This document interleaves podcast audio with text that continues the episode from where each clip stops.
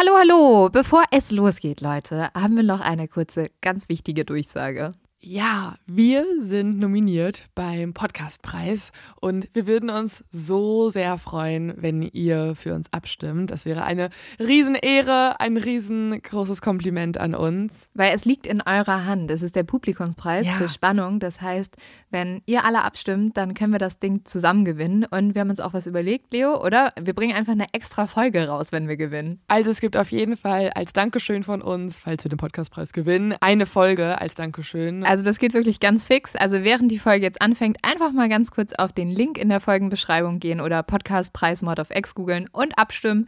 Dankeschön! Dauert nur wenige Sekunden und man muss sich auch nicht registrieren. Und jetzt geht's los mit der Folge. Hier noch ein kleiner Tipp, bevor es losgeht. Und zwar möchten wir euch alle nächsten Sonntag vor den Fernseher verfrachten. Und da gibt es auch einen ganz bestimmten Grund. Mhm. Und zwar läuft bei Galileo eine Sendung, äh, wo wir begleitet wurden, wie wir eine Investigativrecherche zum Fall Manfred Genditzki machen. Und das ist auch ein Fall, der sehr viele Fragen aufwirft, also eventuell einer der größten ungeklärten Justizirrtümer Deutschlands.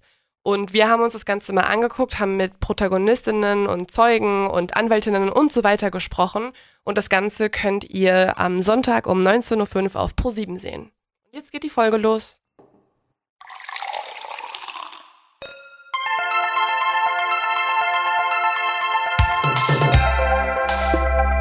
Mord auf Ex. Der internationale True Crime Podcast.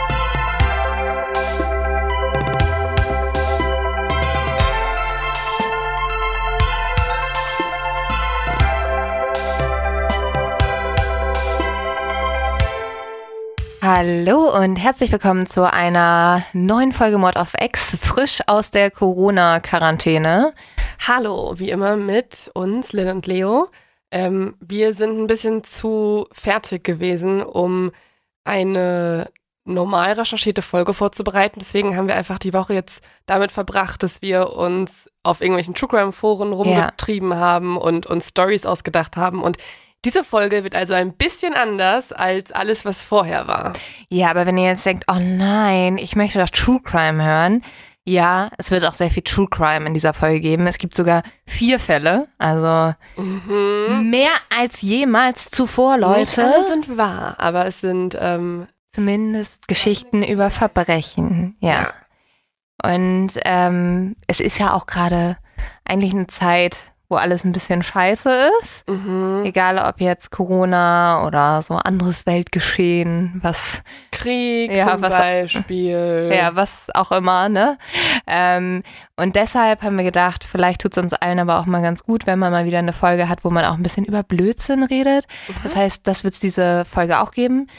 Geht auch sehr gut, da wir beide noch so ein bisschen Corona-mäßig bescheuert im Hirn sind. Extrem, muss ich Ja. sagen. Also, heute ist bei mir der Tag, wo ich am meisten spüre, dass Corona nicht nur die Lunge befällt, sondern auch irgendwie ins Gehirn hochsteigt ja, und mich so richtig baller, baller macht. Also, ich habe ja vorhin dir schon erzählt, ich habe ähm, ein bisschen so rumgeschrieben, meine Kriminalfälle aufgeschrieben und so, alles, was wir heute hier besprechen wollen. Und irgendwann ist mir aufgefallen, dass ich so einen riesengroßen Kaffeefleck einfach auf dem T-Shirt habe. Und der, war, der war wirklich größer als meine Hand. ja. Und nicht nur vorne, sondern auch hinten.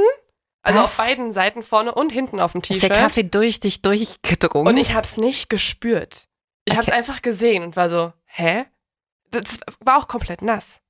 okay, das ist sehr merkwürdig. Ist das, ist das ein Symptom, dass man Corona. keine Flecken spürt?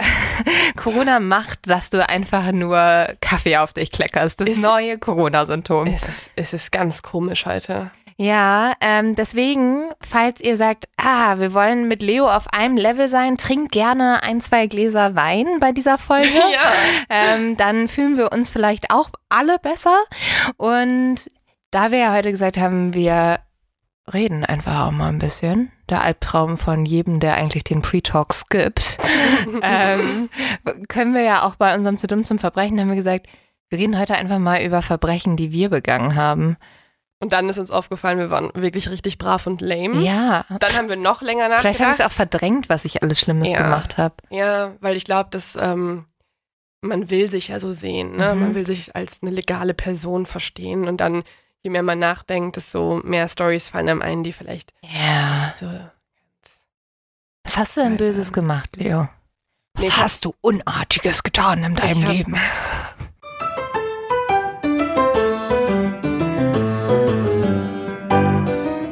Ich habe nicht wirklich Schlimmes gemacht, beziehungsweise würde ich auch hier nicht erzählen.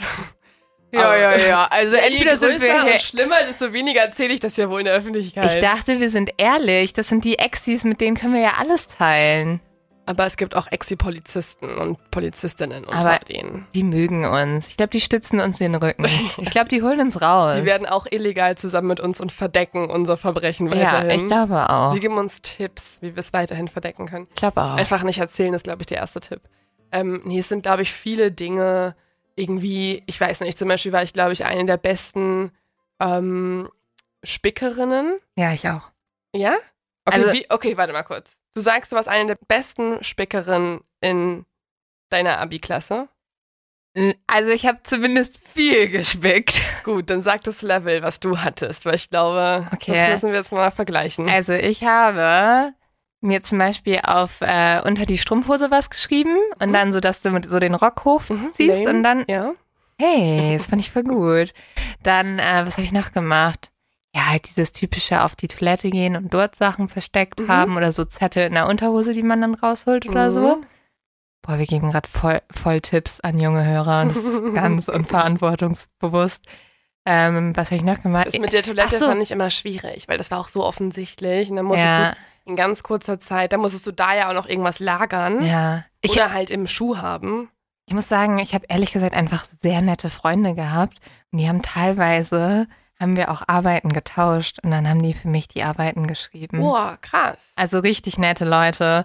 Ja, und äh, also das ist wirklich mega nett. meine beste Freundin heute auch noch äh, hat mich, glaube ich, komplett durch Französisch gebracht, weil ich habe alles bei ihr abgeschrieben. Alles. Und sie hat auch immer den Zettel so rübergeschoben und so. Sie wusste, ich kann Und das gar nichts. wirklich gute Freunde. Ja. Ich hatte manchmal Leute neben mir, die haben so die Ellenbogen so richtig dahin Ja, ja. geschoben und schon so richtig panisch rübergeguckt. Und manchmal wollte ich wirklich gar nicht hingucken. Ich war so, ey Leute, ich habe meine eigenen Spicksachen, ich brauche euch nicht.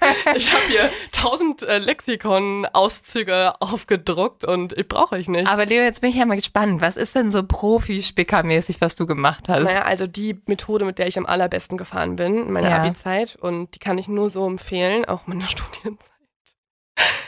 Fuck, das sollte man alles nicht erzählen. Können wir noch mal irgendwann dann Politikerin werden? Nein. Nein, ne? Nein, wir können sowieso nicht mehr Politikerin werden. Ich weiß gar nicht, warum du denkst, dass das für uns eine Möglichkeit wäre. Oh Mann. Weißt du, ich gehe hin und sage, mein Wahlspruch ist, ich kann keine Namen richtig aussprechen. Hallo. Du Wählen bist Sie die mich. kreative Ich bin authentisch. Authentisch. Wow. Ähm, na, aber man möchte sich ja alles offen halten. Wer weiß? Ja, ich glaube, das, das wird nichts mehr. Na gut, hast recht. Ähm, da kann ich es ja auch erzählen. Obwohl Nee, Trump, also Trump ist halt Präsident geworden. Vielleicht sollten wir einfach in ein anderes Land gehen und dann kannst du alles machen. ja, er ist das beste Beispiel dafür, dass man es noch werden kann, Ja. wenn man möchte. Also wie hast du jetzt gespickt, Leo? Also, Tipp. Also man braucht ein bisschen Mut für diese Art von Spickmethode, weil es gibt nämlich einen Moment in dem ganzen Prozess des Spickens, wo man einmal kurz Augen zu und durchmäßig das Ganze durchziehen muss.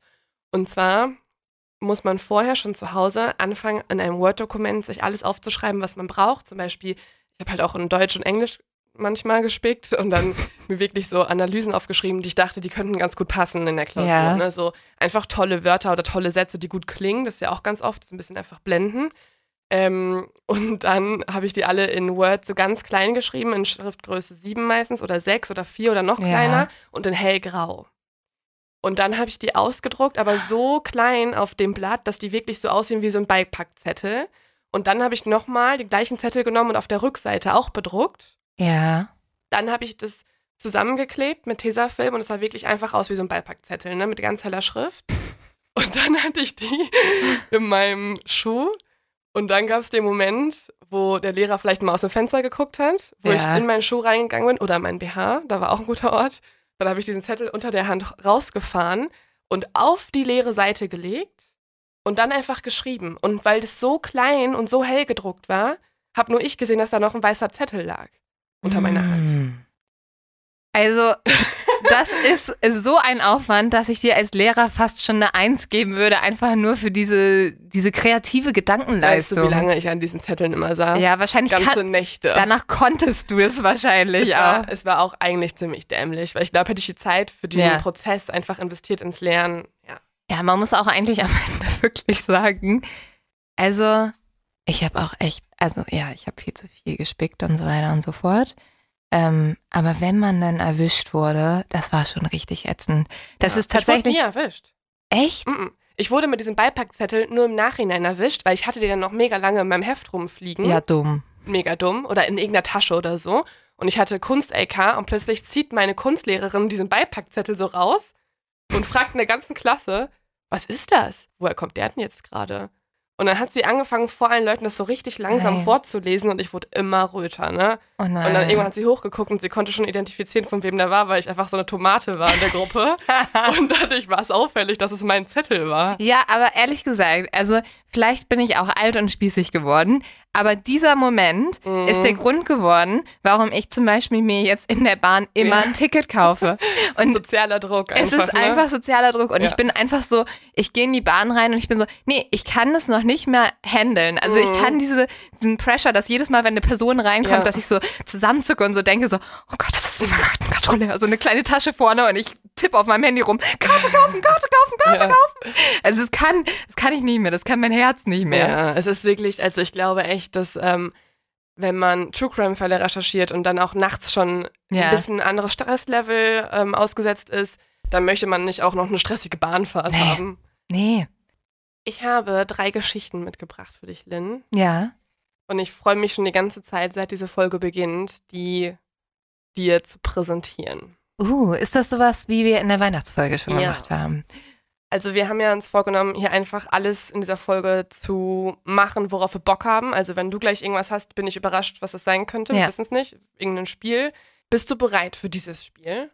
Ja, was ist das denn für ein Spiel? Machen wir jetzt so ein, also solange wir jetzt nicht hier irgendwie, wie heißt es, Saw nachspielen und du mir jetzt irgendwie, ich jetzt irgendwie meinen Arm abschneiden muss oder so, bin ich, glaube ich, bereit für jedes Spiel. Kennst du früher in der Jugendherberge oder wenn man irgendwie auf so einer Freizeit war Mhm. oder so einer Ferienfreizeit, Kinder, die es irgendwie cool fanden, einfach so auf der Hand, wie heißt das denn nochmal? Dieses, du mit dem Messer. Fingerkloppe oder so. Nee. Fingerkloppe? Kennst du das noch? Da Nein. musste man mit der, auf der Hand immer so Schmerzen zufügen und so bis die andere Person Stopp gesagt hat. Und wer es länger ausgehalten hat, war irgendwie cooler. Boah, Kinder sind so dumm. Ja, Kinder sind schon richtig Also manchmal sind Kinder wirklich richtig dumm. Da denkt man einfach so, warum? Ja, das war ja auch immer das so. war immer, wenn man irgendwie im falschen Zimmer gelandet ist auf diesen Ferienfreizeiten und dann so dachte, oh ne, jetzt bin ich mit den Leuten wieder hier und die wollen Fingerkloppe spielen. jetzt werde ich wieder verprügelt. Ja, das Okay, klingt auch schlimm. Das ist es auf jeden Fall nicht. Also okay, gut. Fingerkloppe ist es nicht. Ähm, es ist eine Sache, die haben wir auch schon mal in unserer Geburtstag 100. Folge, irgendwie so Ja. einer Folge auch probiert. Und das fanden ganz schön viele Leute ganz cool, weil man kann nämlich auch mitraten. Uh. Denn ich habe drei Kriminalfälle Mm. und nur einer davon ist wirklich passiert. Die anderen beiden habe ich mir ausgedacht. Oh, das ist ja noch schwieriger, weil letztes Mal sind zwei wirklich passiert so, und echt? einer war ausgedacht. Oh mein Gott, das hätte mir so viel Zeit gespart, weil Ja. der wahre war so, okay, runterschreiben, bisschen recherchieren und so weiter. Ist ja auch nicht so lang wie eine normale Folge natürlich. Aber die beiden, die ich mir ausgedacht habe, die waren so anstrengend, Ja. weil man will dann irgendwie dich auch reinlegen. Also ich will ja, wollte ja auch jetzt so schreiben, dass du es auf keinen Fall deutest, was irgendwie, also, na, es ist. Oh, ich bin gespannt. Fang mal Ebenen. an. Okay. Also ich, ich äh, muss mich jetzt sehr konzentrieren. Mein Corona-geschädigtes Hirn muss jetzt arbeiten. okay, so. Ich muss kurz einmal schauen, mit welcher ich beginne, was am meisten Sinn. Wie du mich am besten reinlegst. Oh, Ich werde das, ich werde das auch sehr oft durchdenken, ne? Was du jetzt wahrscheinlich als erstes wählst. Also, die erste Story heißt, ich habe natürlich auch einen Titel, Mr. Convenient. Mhm. muss ich jetzt schon lachen. Die zweite ist, ich muss einfach jetzt alle Titel sagen, dann hast du direkt einen Überblick. Okay. Also, die erste Story heißt Mr. Convenient, die zweite Story heißt Der wütende Gott und die dritte Story heißt Der schnelle Läufer und der Geist des Wendigos. Hattest du ein bisschen Spaß dabei vielleicht? oh Mann, ich fühle mich wie so ein Ist- drei Fragezeichen Ist dein Sch- Schriftstellerherz kurz aufgeblüht? Auf jeden Fall. Okay, Bei der dritten hatte ich nicht mehr so Bock, aber bei den ersten beiden schon. darf, ich, darf ich sagen, was ich glaube. Anhand des Titels schon? Ach so, nein. Hm. Aber gut, lass uns doch mal, lass uns doch mal mit, mit, äh, mit eins anfangen. Okay, Mr. Convenient. Ja. Hierfür gehen wir zurück in den Mai 2005 nach Boston, Amerika. Elizabeth, die von allen nur Betsy genannt wird, ist nach einer Party betrunken auf dem Weg nach Hause. In der Straßenbahn sitzt sie gegenüber von einer Gruppe an vier Typen, mit denen sie in ein Gespräch verwickelt wird. Zu diesem Zeitpunkt weiß Betsy noch nicht, dass einer von den Typen ihre große Liebe sein wird. Das ist eigentlich ziemlich ironisch, denn Betsy hat sich vorher noch in der Bar mit ihren Freundinnen gestritten, weil diese ihr vorgeworfen haben, sich abhängig von Männern zu machen. Betsy hat nämlich in ihrer letzten Beziehung alles für ihren Ex-Freund getan und sich selbst untergeordnet und, so kritisieren zumindest ihre Freundinnen, alle anderen vernachlässigt. Sie hat Stress auf der Arbeit angefangen, weil sie sich immer mehr um die Wohnung und um ihre Urlaubsplanung gekümmert hat als um ihre Karriere. Sie hat Schulden aufgenommen und sie hat Stress mit ihren Eltern bekommen. Betsy fühlt sich schlecht. Aber als sie plötzlich Taylor in der Straßenbahn trifft und er nicht nur die Hälfte von seinem Joint ihr anbietet, sondern sie auch noch nach Hause bringt, ohne zu versuchen, mit ihr zu schlafen, Oh. hat Betsy das Gefühl, mit ihm könnte es etwas anders werden. Vielleicht ist Taylor ja der erste Freund, bei dem sie es schafft, sie selbst zu bleiben und sich nicht unterzuordnen. Das hat sie daraus geschlussfolgert, dass er sie einfach nach Hause gebracht hat, ohne mit ihr zu schlafen. Und ihr die Hälfte von seinem Joint ah angeboten ja, hat. okay, okay. Und tatsächlich ist Taylor wirklich der absolute Traumtyp. Nicht nur ist er freundlich zu ihr und allen Freunden, sondern er kommt auch aus sehr bodenständigen Verhältnissen und hat sich irgendwie hochgearbeitet in seinem Job als Sales Manager, sodass er Betsy jede Sicherheit geben kann, von der sie vorher immer geträumt hat. Taylor löst außerdem alle Probleme in ihrem Leben, denn zum Beispiel, als traurigerweise Betsys Vater stirbt, mit dem sie nie so richtig guten Kontakt hatte, eher im Gegenteil. Sie denkt, dass so durch ihn als Narzissten alle ihre Probleme mit Männern Mhm. überhaupt entstanden sind. Hm. Da ist Taylor halt immer für sie da, er kümmert sich um sie und er stützt sie durch diese ganze Zeit. Und als ihre Marketingagentur durch einen Cyberangriff insolvent geht, da bietet Taylor ihr an, dass er sie ab jetzt finanziell komplett absichern möchte und ihr so mehr Zeit für sich und ihre Freundinnen geben möchte. Also er ist wirklich der Traumtyp in der Hinsicht, ne, was für sie wichtig ist. Mhm. Außerdem sagt er auch, durch seinen Job hat er eben so viel Geld und kann ihr deswegen auch einen Kredit geben oder das nötige Geld, um ein Yoga-Studio zu eröffnen. Ein Traum, den Betsy immer hatte, aber nie dachte, sich erfüllen zu können. Mhm.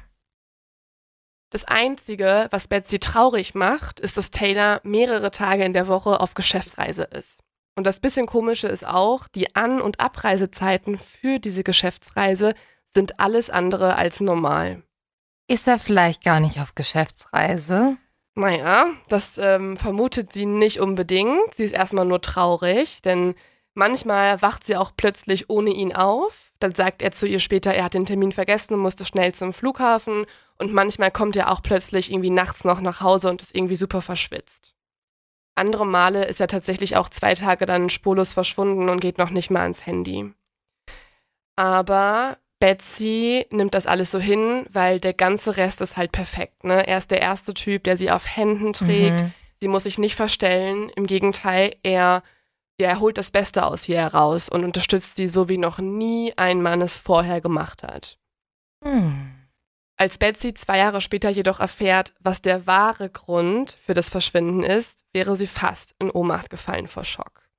Denn im Nachhinein macht alles Sinn, doch sie hätte mit der Wahrheit niemals gerechnet. Im Juli 2007 ist Taylor wieder einmal mehrere Tage verschwunden und kommt diesmal aber nicht plötzlich zurück. Dafür klopft jemand anderes an ihre Tür, die Polizei. Als Betsy öffnet, sieht sie dort drei Polizisten stehen, die ihr direkt Handschellen anlegen. Auf dem Weg zur Wache liest einer der Polizisten ihr eine Anklage des General Attorney of Washington State vor, in welchem sie wegen Beihilfe zum Betrug, zur Erpressung, Mord und Totschlag angeklagt wird. Betsy muss mehrere Kredite aufnehmen und kann mit einem Team aus Strafverteidigern die Klage von sich weisen. Denn das Tragische ist, Betsy ist ja selber Opfer geworden. Ja. Betsy war drei Jahre lang mit einem der meistgesuchten Auftragsmörder und Betrüger von Washington State in einer Beziehung, ohne es zu wissen. Was? Außerdem kann man Taylor in einem zehnmonatigen Gerichtsprozess nachweisen, dass er es nicht nur auf die eigene Bereicherung abgesehen hat, sondern sich auch auf sehr kranke Art und Weise in Betsys Leben eingemischt hat. Denn plötzlich macht alles für sie Sinn. Das Geld für das Haus und für das Yogastudio, der Cyberangriff auf ihren ehemaligen Arbeitgeber, durch welchen sie ja ihren Job verloren hat, und sogar der plötzliche Tod ihres narzisstischen Vaters. Also glaubt sie, dass er den Vater Mhm. umgebracht hat? Mhm. Konnte man nie so richtig nachweisen, aber es macht für sie halt mega Sinn, weil ihr ganz, ganz viele kleine Sachen auch aufgefallen sind. What the fuck? Also wenn diese Story stimmt, dann raste ich komplett aus. Warte auf die anderen auch noch. Okay, Ne? Wow. je, also das denkt man bei jeder. Also kleines Selbstkompliment kurz. Nee, ich merke schon. Taylor sagte an einer Stelle im Prozess, bei der er sich sogar umgedreht hat und Betsy direkt in die Augen sah, alles, was ich tat, tat ich aus Überzeugung, dass sie es so wollte. Ich wollte ihr Leben vereinfachen und das habe ich geschafft. Davon bin ich heute noch fest überzeugt. Mhm. Kommen wir zur Was? nächsten Story. Also darf ich kurz zwei Sachen anmerken? Mhm. Also erst habe ich die Story nicht geglaubt, weil du gesagt hast, er ist ein Salesman und gibt ihr halt einen halben Joint. Also ich weiß, es gibt auch Salesmänner, die einen Joint irgendwie rauchen. Aber Das ist absolutes No-Go. Nein, aber es hat in mein Bild nicht gepasst. Mhm, ja, verstehe Und dann habe ich noch eine Er Nach... ist ja aber auch kein Sales Manager, ne? Das war ja seine Lüge. Ja, ja, das, jetzt macht das auch mehr Sinn. Ja. Jetzt habe ich noch eine Nachfrage, weil du meintest ja erst, dass wir in Boston sind. Ja. Und am Ende hast du gesagt, dass er der meistgesuchteste Auftragskiller Washingtons ist. Aber ich wusste nicht, dass du auch noch Nachfragen stellst zu jedem Fall, weil hätte ich mich auch mega einarbeiten müssen. Ach so, okay. Ja, passt für mich nicht zusammen, wollte ich nur kurz anmerken. Na gut. Da sind weite Distanzen zwischen diesen zwei Bundesstaaten. Well, vielleicht ist er ja umgezogen. Da ist eine weite Distanz dazwischen.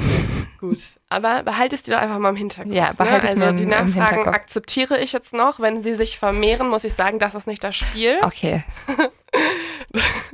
Okay. Ähm, aber gut. Willst du jetzt die Story hören, der wütende Gott? Oder möchtest du die Story hören, der schnelle Läufer und der Geist des Wendigos? Der wütende Gott. Ich will der wütende Gott hören. Okay. Der wütende Gott. Drei Fragezeichen Story. Oh, I love nicht it. unbedingt. Das ist eher eine Story für eine Serie. Wundere mich, warum es noch keine gibt. Im November 1979 findet ein Bauer in dem slowenischen Bergdorf Metzika eine braune Box. Als er eine Kreuzung zweier Pfade passierte, von denen einer zum Berggipfel führte, fiel ihm etwas Braunes im Gras auf. Als er näher herantrat, erkannte er eine alte Holzkiste, auf welcher ein Schriftzug eingeritzt wurde. Der Bauer verstand den Schriftzug nicht, da es zumindest nicht slowenisch war und er sprach auch sonst keine andere Sprache, um ihn verstehen zu können. Hm. Als er die Kiste öffnete, musste er sich fast übergeben. Denn zunächst kam ihm nicht nur ein unfassbarer Gestank entgegen, er sah dann auch plötzlich etwas darin liegen, was ihn in kompletten Schock versetzte. Eine abgetrennte Hand, eingewickelt in vergilbtem Papier.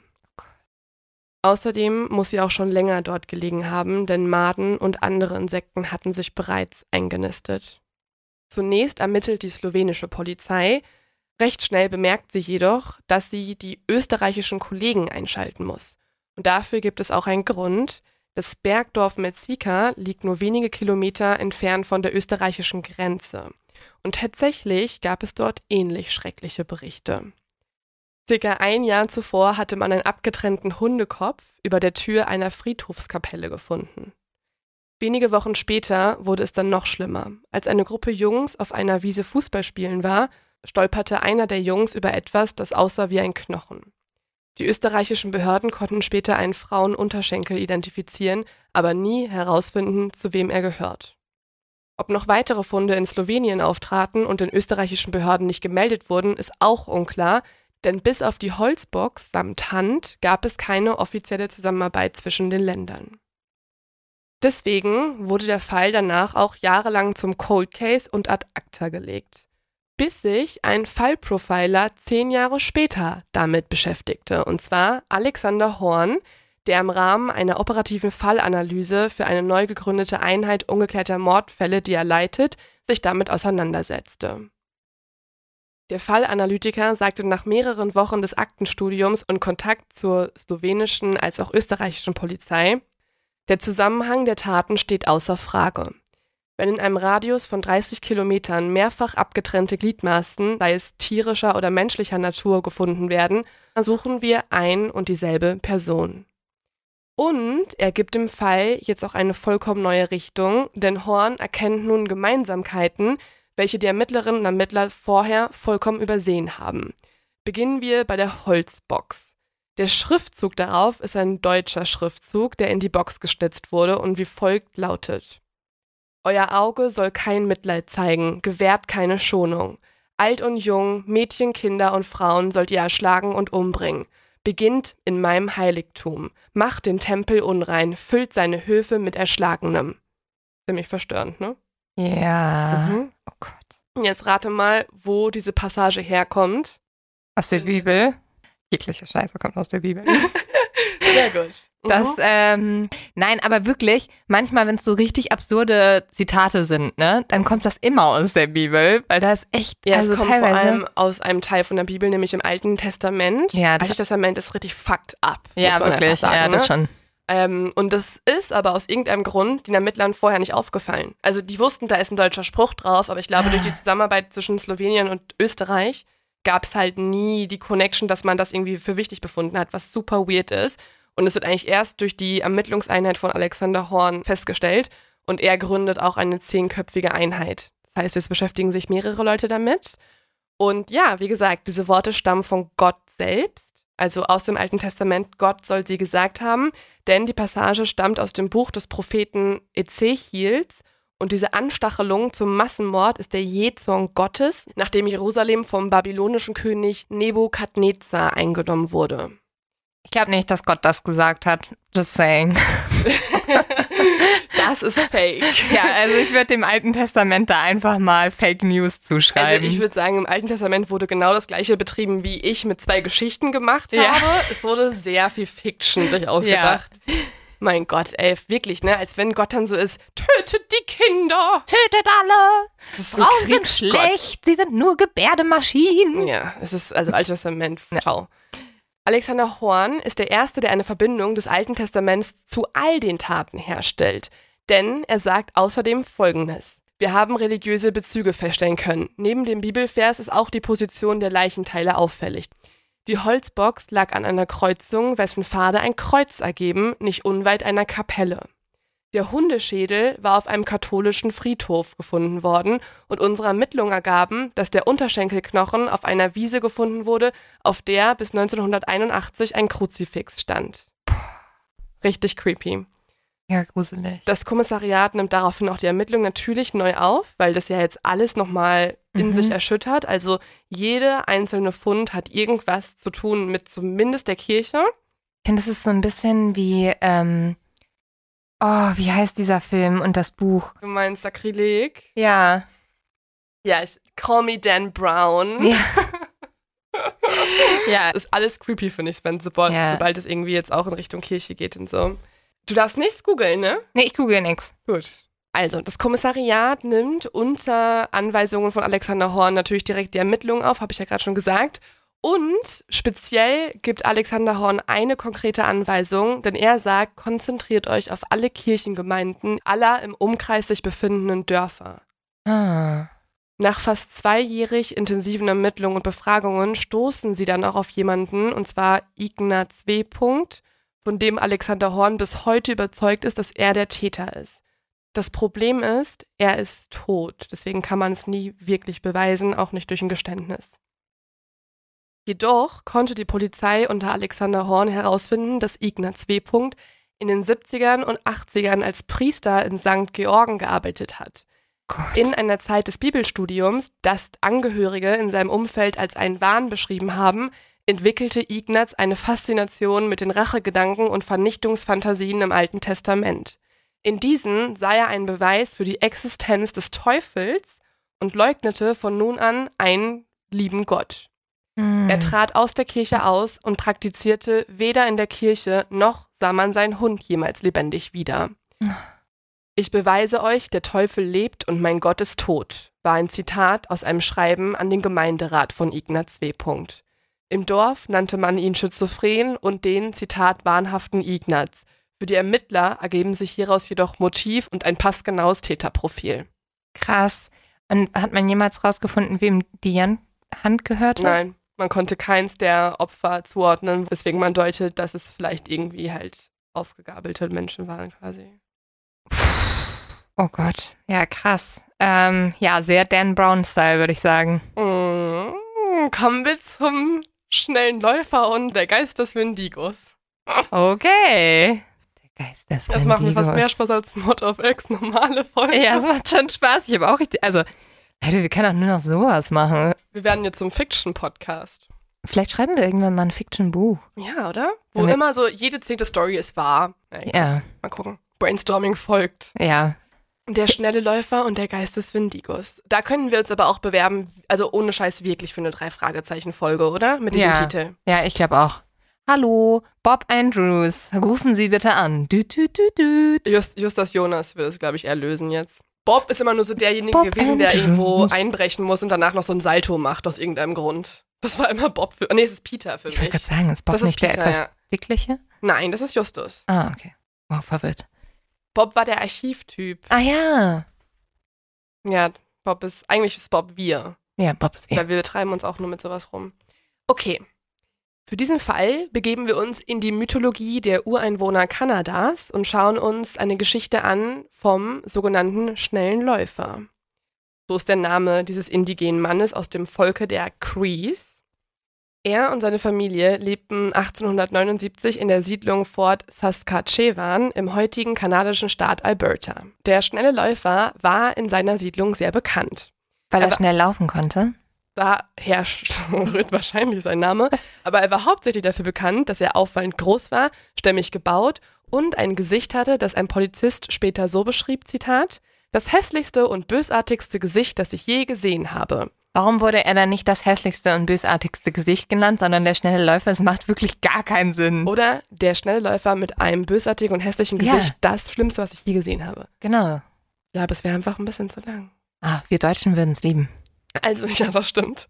In Deutschland würde er so heißen, da heißt er nur der schnelle Läufer. Allerdings muss ich sagen, ich finde, er sieht gar nicht so bösartig aus. Okay. Vielleicht sage ich es auch nur, weil es dich verwirren soll, aber das, vielleicht habe ich ich auch gedacht habe. Fotos, vielleicht habe ich auch Fotos gesehen und finde ihn eigentlich liebenswürdig vom Aussehen. Okay. Spannend. Eigentlich hatte der schnelle Läufer einen Ruf als kluger und vertrauenswürdiger Mann. Dieser Ruf brachte ihm dann auch einen Job als Führer der Northwest Mounted Police ein. Aber, so heißt es in einem Zeitungsartikel später, sein Kontakt mit den Weißen hat ihn ruiniert. Denn durch die Arbeit mit den weißen Polizisten und Kolonisten kommt der schnelle Läufer an Whisky, von dem der schnelle Läufer zu viel und zu oft trank. Seine Stammesgenossen haben irgendwann die Nase voll von ihm und seinem Verhalten und verbannen ihn aus dem Lager. Und so muss der schnelle Läufer zusammen mit seiner Familie in die Wildnis ziehen. Von nun an leben der schnelle Läufer, sein Bruder, seine Mutter, seine Ehefrau und seine sechs Kinder im Wald. Und von da an hört man auch nichts mehr von der Familie. Bis im Frühjahr plötzlich die ersten Gerüchte anfangen. Die Gerüchte besagen, dass es eine Familie gibt, die in den Wald gegangen ist, doch herausgekommen sei nur ein einziger Mann. Jäger berichten außerdem, dass sie einen Mann im Wald gesehen hätten, der dem Kannibalismus verfallen sei. Der Mann habe ausgesehen wie der schnelle Läufer. Im Frühjahr tauchte dann plötzlich der schnelle Läufer vor dem Polizeibüro in Saskatchewan auf. Er berichtet, dass seine Frau Selbstmord begangen habe und der Rest der Familie sei verhungert, so sagt er. Dem Beamten fiel jedoch auf, dass der schnelle Läufer überhaupt nicht unterernährt aussah, im Gegenteil. Er hat so ein bisschen Speck angefressen. er ist so richtig rund wieder zurückgekommen. Wo ich so, oh, wir hatten gar nichts zu essen. Und damit war er nicht mehr der schnelle Läufer, sondern der fette, frühere schnelle Läufer. Der fette Kannibale, würde ich sagen. Die Polizei war misstrauisch und reiste mit dem schnellen Läufer zum Lager seiner Familie in die Wildnis. Nach tagelanger Suche fanden sie dann die Überreste eines Lagerfeuers und in der Nähe dieses Lagerfeuers fanden sie verstreute Haufen von Knochen und menschlichen Schädeln. Das Komische, einige der Knochen waren trocken und hohl, sogar ohne Knochenmark. Und Ah. dann fing der schnelle Läufer an zu erzählen, was passiert war. Bei den Crees, also seinem Stamm, gibt es einen Spirit, einen Geist, und dieser heißt Wendigo. Man sagt über den Wendigo-Geist, dass er Menschen in ihren Träumen heimsuchen kann und in diesen dann die Kontrolle übernehmen kann. Und so kroch der Wendigo-Geist durch den Körper des schnellen Läufers und forderte ihn auf, die Menschen um ihn herum zu verzehren. Zunächst müsse er seine Frau essen, und das tat er dann auch. Dann zwang der Wendigo-Geist ihn, einen der Jungen und seinen jüngeren Bruder zu schlachten. Und so ging es immer weiter bergab, bis er irgendwann seine eigene Mutter aß, die aber, wie der schnelle Läufer selber sagte, ein bisschen zäh geschmeckt habe. Im Prozess am 8. August 1879 war der Wendigo-Geist und die Schuldunfähigkeit für die Richter aber ziemlich egal. Sie verurteilten den schnellen Läufer zum Tode und richteten ihn hin. Also, ich muss Folgendes sagen. Respekt an deine Recherche und äh, an deine Fantasie. Welche habe ich mir ausgedacht? Also, du hast dir zwei ausgedacht, ne? Mhm. Also, eins bin ich mir 100% sicher, dass du dir das ausgedacht hast. Warum? Weil ich diese Washington und also Boston Connection als kleiner Detektiv natürlich Aber, also gespottet ich habe. möchte, ja, Ja, gut, gut, gute Detektivarbeit, Justus Jonas. ja, danke. Aber ich möchte noch mal kurz noch mal zur Diskussion stellen. Es ist ja vollkommen normal, dass du erstmal an dem Staat gesucht wirst, wo du die Auftragsmorde begangen hast. Ja, aber warum? Verstehst Achso, du? also er mal er wohnt zwar gegangen. mit Betsy in Boston, Ja. aber er war ja immer drei bis vier Tage verschwunden und ist dann einfach wieder aus dem Nichts aufgetaucht. Ja. Also ich weiß, dass du das jetzt gerade mega ähm, auffällig findest, aber Ja. Ähm, und eigentlich der Hauptgrund, warum ich denke, dass die zweite Story nicht ausgedacht ist, ist, dass ich glaube, dass du nicht so Bibel, äh, Bibel Bibelfest bin. fest bist. Also da waren ja viel zu viele Gottesbezüge drin, wo du einfach, glaube ich, nicht nur einen Tag hättest recherchieren müssen, sondern fünf. Und ich weiß auch nicht, wo du auf einmal das, obwohl Altes Testament kann man bestimmt auch online lesen. Aber deswegen bin ich mir ehrlich gesagt ziemlich sicher, dass zwei stimmt. Und ich will auch, dass zwei stimmt, weil ich möchte erstens gerne eine ähm, Podcast-Folge darüber eine machen. Podcast-Folge darüber machen und an diesen Ort gehen. Und ich möchte gerne diesen ähm, Profiler kennenlernen. Voll. Weil der klingt wie der deutsche John Douglas. Hey, der ist so krass. Ja, habe ich Der recht? Ist, ähm, der, kurz dazu, er berät zum Beispiel die Drehbuchautoren vom Tatort. Er hat die Drehbuchautoren von Der Pass beraten. Er wird Ah. sogar so ein bisschen auch in beiden, also in zwei verschiedenen Versionen auch dargestellt in den Serien. Also, ja, dann, aber dann sage ich safe zwei. Ähm, falsch. Was? Ja. Hast du ihn da reingeschleust? Ja, ich habe ihn da reingeschleust. Oh Mann, dann stimmt drei. Ja. Ja. Der schnelle Läufer und der Geist des Vertigos Also, ist nicht das, ausgedacht. sonst wäre nämlich auch meine große Frage gewesen, wie du auf diesen der schnelle Läufername gekommen bist, weil er macht überhaupt gar keinen Sinn. Das war so mein Punkt, warum ich gedacht habe, so, ja, also deswegen könnte die auch wahr sein. Der Aber schnelle ja, okay. Läufer heißt eigentlich auf Englisch der Swift Runner. Ich habe es einfach halt richtig Ja. schlecht auf Deutsch übersetzt und dachte mir, dann ist es ein bisschen. Also ich bin fast auch ein bisschen erleichtert, dass du dir drei nicht ausgedacht hast. Mhm. Weil dann hättest du dich auch ein bisschen zu viel mit Geistern beschäftigt. Aber ja, äh, Das stimmt auch alles. aber ne? Okay, diesen, diesen, diesen Profiler gibt's halt trotzdem aus Den zwei. gibt's trotzdem. Was Okay. halt auf jeden Fall nicht wahr ist und wo es gar kein, also noch nicht mal irgendeine Parallele zu gibt, ist Betsy und ihr Auftragsmörder. Und Ja. ja, ich dachte irgendwie, dass Boston in Washington State. Nein, das ist so falsch. Das war so der Punkt, wo ich so war so, oh, ist ich habe das immer in eine Richtung geordnet. echt ne? überhaupt nicht. Washington ist ja unter New York und Boston. Das war aber auch ein bisschen unfair, weil ich habe ja tatsächlich mein Auslandsjahr in der Nähe warum- von Boston warum mach ich, gemacht. Ich hatte mal einen Ex-Freund aus Boston. Ja. Ich dachte, ich wüsste, wo Boston ist. Ich kenne mich da leider sehr gut aus. Also ich kenne mich in sonst äh, in vielen Orten nicht aus, aber da, da wusste ich das leider. Oh, shit. Und das mit dem Joint fand ich auch weird. Ja, das wollte ich reinschmuggeln. Weil ich dachte mir, auch in unseren True Crime-Fällen gibt es ja immer Momente, wo Ah. plötzlich irgendwas richtig Dummes passiert. Ja. Und man denkt sich so, okay, das überzeugt dich? Er hat einen Ja. Joint mit dir geteilt? Weißt du? Ja, das stimmt schon. Aber also, da bin ich dir tatsächlich äh, das, auf Ja, die Sprünge war- gekommen. Aber d- d- dann hast du mich ja doch reingelegt, weil also das hätte ich dir nicht zugetraut, dass du da hier jetzt aus dem Alten Testament zitierst. Ja, Ezechiel. Ich spreche es wahrscheinlich auch noch falsch aus. Der Prophet, ich. Ja, und da waren auch irgendwie extrem viele Zitate drin. Deswegen war ich so, also das klingt einfach so, als hätte man viele Lokalblätter zusammengeworfen. Ja, also ich habe Alexander Horn viele Wörter in den Mund gelegt, die Ja. er nie so in der Kombination gesagt hat. Könnte bitte man dafür verklagt werden, dass ich ihn einfach irgendwas unterstelle? Nein, ne? Nein, nein, wir erklären ja damit auf, das hat Alexander Horn nie gesagt. Aber wir möchten ihn unbedingt interviewen, Wir würden wir ihn auch an gerne dieser Stelle sagen und irgendwie mit ihm arbeiten. Ja, das. Und was hast du jetzt für einen Fall in den letzten Wochen Ich hab- im Mystery Forum Ich gelesen? hab bei All Mystery bin ich ein bisschen versagt. Das ist so ein Forum, da diskutieren alle Leute über True Crime und alles Mögliche. Da ist auch ganz schön viel Müll dabei, aber auch manchmal gute Sachen. ja. Und ich habe einen Fall gefunden, den würde ich eigentlich gerne mal investigativ machen. Auch weil er in Schottland spielt und ich Bock hätte, mal nach Schottland zu reisen. Bist du dafür bereit? Das ist ein mysteriöser Mord und äh, du kannst dich schon mal darauf einstellen, dass wir den vielleicht irgendwann der lösen müssen. ungelöst? Er ist ungelöst. Okay. Ja, Und- liebe ich. Es ist eine der also echt gruseligsten Sachen, die ich je gehört habe. Oh. Und zwar geht es um die mysteriöse Tötung des 30-jährigen Alistair Wilson. Das ist ein Familienvater, der hat zwei kleine Söhne, wohnt mit seiner Frau Veronika in einer kleinen Küstenstadt in Schottland. Also alles so total beschaulich und nicht die Familie, wo du denkst, der Papa wird ermordet. Ich finde aber auch tendenziell Schottland direkt schon ein bisschen gruselig Ja. ist in dem Fall. Aber auch so direkt an der. Küste. ja, da aber genau Tilda deswegen. Swifton hatte da so ein äh, Ferienhaus und so. Nähe. Ja, das ist mega das schöne Küstendorf. Also eigentlich auch kein Ort, wo du denkst, ein Mord passiert. Ja, aber dann sind da die Highlands und dann wird's nebelig und Ja. irgendwie es ist weit weg, weit im Norden. Ja, und Alistair arbeitet für eine lokale Bank oder hat für eine lokale Bank gearbeitet und war dort der Ansprechpartner für kleine und mittlere Unternehmen für Kredite. Am Sonntag, dem 28. November 2004, bringt Alistair dann seine kleinen Söhne ins Bett und liest ihnen noch eine gute Nachtgeschichte vor.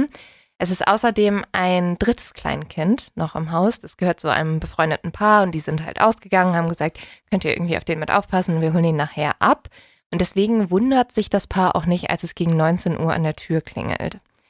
Veronika geht jetzt hin, also die Ehefrau, und sie vermutet halt, dass es diese Freunde sind, die halt ihr Kind abholen. Ne? Mhm. Stattdessen steht jetzt ein kleiner Mann vor der Tür. Ein kleiner Mann. Also der soll nicht besonders groß gewesen sein. Und der hat so eine blaue Bomberjacke an und eine schwarze Cap, die er aber ins Gesicht gezogen hat. Mhm. Veronika findet den Mann jetzt aber nicht besonders bedrohlich, weil er halt auch nicht so groß ist und aber so. kennt sie ihn? Nee, sie kennt ihn nicht. Und der Mann sagt nur zwei Wörter. Er Oh sagt nein. Alistair Wilson. Also den Namen von Alistair. Veronika Von ihrem Mann. von ihrem Mann, genau. Oh Mann, gruselig. Ja, da- er sagt nichts anderes. Veronika geht jetzt also nach oben ins Kinderzimmer und holt ihren Mann und sagt, ja, da unten ist irgendjemand, der will mit dir reden anscheinend, der redet mit mir nicht. Komisch. Und Veronika bleibt dann oben bei den Kindern. Nach circa zehn Minuten kommt Alistair wieder zu ihr nach oben ins Kinderzimmer und zeigt ihr einen blauen Briefumschlag. Diesen blauen Briefumschlag hat anscheinend der Mann vor der Haustür ihm gegeben und der Briefumschlag ist leer und auf dem Umschlag steht der Name Paul. Alistair denkt in dem Moment, dass es sich um eine Verwechslung handelt, weil er kennt keinen Paul und er weiß auch nicht, was dieser Briefumschlag soll und warum ist er leer so. Mhm. Veronika bestätigt Alistair jetzt aber nie, der Mann hat ganz konkret nach dir gefragt. Und so geht Alistair zurück zur Haustür. Veronika bleibt oben und wenig später hört sie drei Schüsse.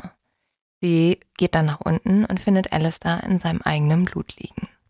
Mehrere Nachbarn hören die Schüsse, eilen zu Hilfe und zerstören dadurch leider auch alle möglichen Spuren. Und jetzt wird es zu einem der größten schottischen Kriminalfälle in der Geschichte. Also es gibt über 60 Detectives, die an diesem Fall arbeiten und über 3500 Hinweise. Allerdings kommen die nicht besonders weit. Also zuerst denkt man, es ist eine Verwechslung. Es gibt in der Stadt noch eine, nämlich noch einen weiteren Alistair Wilson. Mhm. Der ist allerdings schon in seinen 60er Jahren und den gucken die sich an und der hat jetzt auch keinen Angriffspunkt, warum man ihn für verdächtig halten sollte oder warum man denken sollte, er wird irgendwie umgebracht. Dann gibt es erstmal gar nichts, aber zwölf Jahre nach dem Mord wird in einer schottischen Radiosendung über den Fall gesprochen.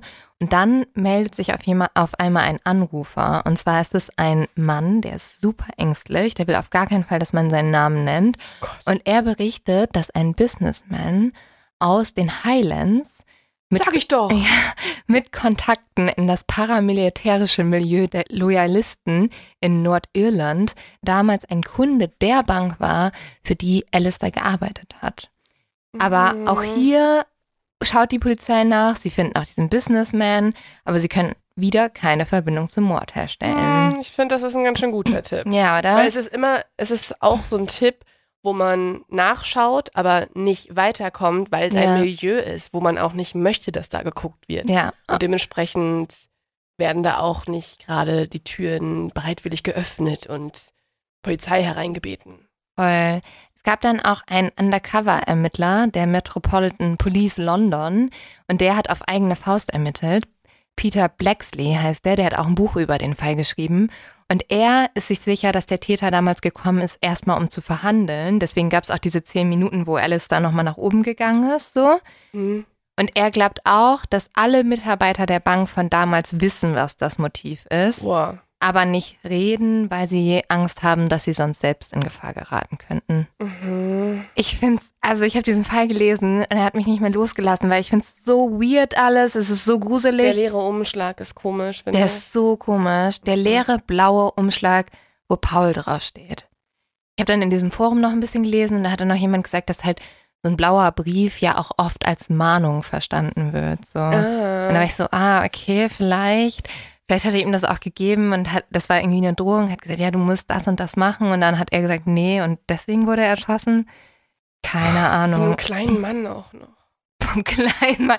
Napoleon war es. Putin war selber vor seiner Haustür. Das wiederum würde Sinn machen. Ja. Aber findest du den Ähm, nicht auch super gruselig? Mm, Nicht ich finde ihn nicht unbedingt gruselig, muss Ja. ich sagen.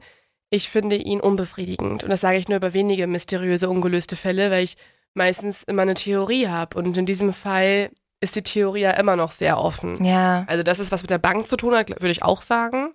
Weil ich glaube, Oder es hat gar nichts mit der Bank zu tun. nee, doch, ich glaube schon. Also, mm, ich glaube schon. Ich glaube, ehrlich gesagt, dass wir super viele Fälle, die ungelöst sind, nicht lösen können, weil da so viele Organisationen verstrickt sind, Mhm. die aktiv daran arbeiten, dass sie nicht gelöst Ja, werden. ja. Und die haben auch so gute Kontakte, dass da Eben. ganz viel Ja. verschleust Man wird. denkt ja immer so, Auftragskiller sind so im Drogenmilieu unterwegs oder werden von den Hells Angels geschickt oder irgendwelchen Mafia-Gruppen. Ach, du glaubst, dass es von der Bank ist? Ja, oder die, ja, oder die mit jemandem ganzen, gemacht oder so. oder die politischen Kontakte, die er hatte, ne? Wenn er da mit irgendwelchen nordirländischen Gruppen verbündelt war, da aber das wissen ja auch, wir ja nicht halt zu 100 Prozent. Ich glaube aber dem Anrufer. Okay. Ich habe ich hab einfach schon eine richtig starke Meinung zu dem Fall, obwohl ich ihn gerade nur fünf Minuten lang gehört habe. Das ist gut, das ist gut. Also, ähm, dann, dann sind wir ja startklar an den.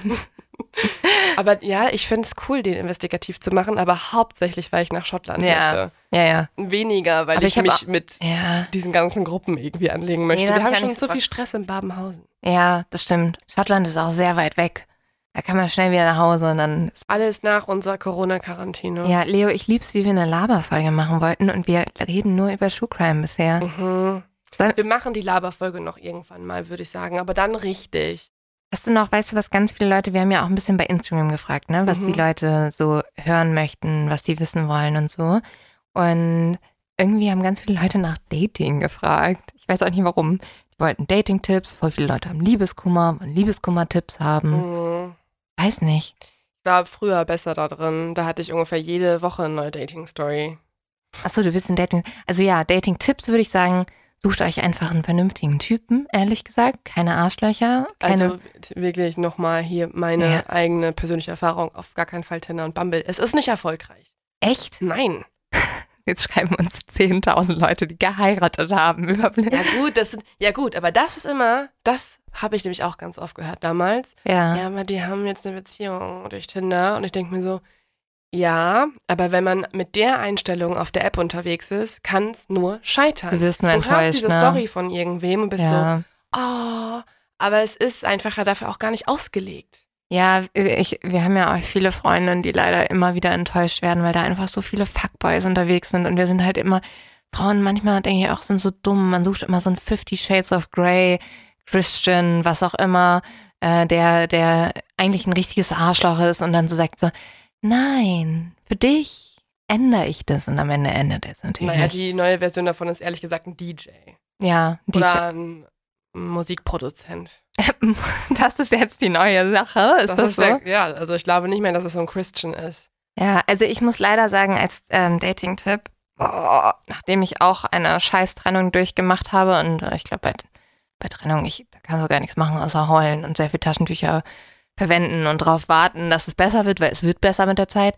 Ähm, tatsächlich, ähm, und das, das tut ganz weh, das jetzt zu sagen, meine Mutter hatte recht. Was denn? Also der Typ Mann, den sich meine Eltern, wo Ah. sie immer gesagt haben, das ist den Typ Mann, den du haben solltest und ich einfach mich so komplett gegen gewehrt habe, weil ich war so, auf gar keinen Fall mache ich genau das, was ihr denkt. Weil man, das nervt ja auch immer, dass Eltern immer Aber alles deine besser Eltern wissen. hatten einen konkreten Manntyp, den du ähm, als Freund haben sollst. Naja, meine, meine Eltern haben immer gesagt, such dir doch jemand Nettes, jemand irgendwie gut erzogen ist, dir die Tür aufhält, also so jemand, einen vernünftigen Typen so. Also so, das, mein Freund jetzt wäre der Typ, den meine Mutter mir vor wirklich vorgehalten hätte und ich hätte gesagt, nein, danke Mama, weil das ist dein Traumschwiegersohn. Du Aber ich, wolltest rebellieren Ja. und genau das Gegenteil Ja. und den Bad Boy. ja, ich wollte, ich wollte immer den Bad Boy und tatsächlich hatten meine Eltern leider recht, dass man viel glücklicher wird, wenn man nicht den Bad Boy nimmt. Ja, nee, Bad Boys sind meistens bad. Bad. Die geht's auch ganz schön Ja. bad. Ja. Nee, also ich glaube davon, aber das, ich weiß nicht, das hatte ich ehrlich gesagt noch nie. Also ich wollte noch nie so diese mega coolen, coolen, die alle cool fanden. Also das war irgendwie noch nie so. Doch, da ich schon. Ich war, ich war richtig dumm. Ganz oft sagen Leute so, ja, jetzt gerade hätte ich einen Typen, ich glaube, den würdest du mögen. Und dann frage ich immer so, wie ist denn der? So ein bisschen nerdy, so ein bisschen, so ein Saxophonist auch und der arbeitet auch als Journalist. Und ich bin so, das denkt ihr ist immer mein Typ. Ich glaube, dein Typ ist lustig. Ja. Also du brauchst jemand Lustigen. Das war Mhm. immer das Wichtigste. Und sobald jemand lustig ist und ein bisschen klug, bist du so, nimm mein Herz, behalte es für immer. ja, das stimmt. Besitz mit mir einen Babyhund. Und manche stehen halt auf so Typen, die so Selfies von sich posten und darauf ihre Muskeln zeigen. Oh nee, das mag ich auch nicht. finde ich auch. Da denke ich auch immer so, also wer, wer, wer denkt, dass das dann gut? Ja. Also das finde ich ein bisschen. Beziehungsweise, ich glaube, es kann auch gut eine Beziehung irgendwann werden, mit Ja. ein bisschen Reife und so. Da muss noch ganz viel Reife dann kommen. Ganz aber- viel Reife. Aber es ist auch sehr viel Narzissmus am Anfang. Also das drin. heißt, du möchtest nicht die Elevator Boys daten. Boah, ich glaube, die wollen mich auch nicht daten. Ich, glaube, die wollen, ich glaube, die wollen sich untereinander vielleicht daten. Ja, vielleicht Aber- doch, Leo, wer weiß. Vielleicht, vielleicht stehen die auf äl- ältere Frauen. Ja. Vielleicht möchtest du noch mal so einen 18-jährigen Freund haben. Warum denn nicht, Leo? Vielleicht, wenn ich irgendwann eine Lebenskrise habe, kommt es Ja. vielleicht dazu. Also, das wird die Affäre. Jetzt wissen wir Bescheid. Gut. Ähm, Hätten wir diesen extrem weirden Mix an dieser Folge auch abgehakt, ja, es ist, ein, es ist eine. auf einmal zu einem Dating-Podcast übergegangen ist? Aber das war, das war, also die zwei Sachen wurden am meisten gefragt. Oder bist du eher so selektiv, dass du das auch öfter siehst, weil du das Bedürfnis hast, da einfach drüber zu sprechen? Über Dating zu reden, Mhm. finde ich, also finde ich bei anderen Leuten am allerspannendsten, Ja, ja. das stimmt. Ja. Also auf jeden Fall. Also du ich glaub- kannst auch jede lame Party damit auflockern irgendwann, ne? wenn irgendwer so ist, Sex Talk. Und damit hätten wir auch den Laber-Podcast doch erfüllt. Also Ja. nächstes Mal frage ich dich dann auch, ähm, wie du die politischen Ereignisse in der Woche so empfunden hast, wie du, ähm, was du gerade so über Gerhard Schröder denkst. Ah, Die ja. anderen Sachen, die halt Laber-Podcast sonst so auch thematisieren und wir sprechen über, was uns Freundschaft bedeutet und so weiter und so fort. Was bedeutet Freundschaft für dich, Leo? Mm, Podcast aufnehmen zusammen, würde ich sagen. Echt? Das ist eine Definition. Deswegen habe ich auch nur eine Yes. Freundin. Sehr gut, danke. Nein, das ist, das ist alles, das, das, ey, das ist jetzt hier der Teaser für unsere irgendwann mal folgende Laberfolge. Ja, vielleicht machen wir einfach irgendwann mal eine. Ja, irgendwann machen wir mal eine. Ja, also wir habt, ihr habt ein bisschen Sex-Life bekommen. Nee, okay, vielleicht kein Sex-Life, aber ihr habt ein bisschen Dating-Tipps bekommen vielleicht.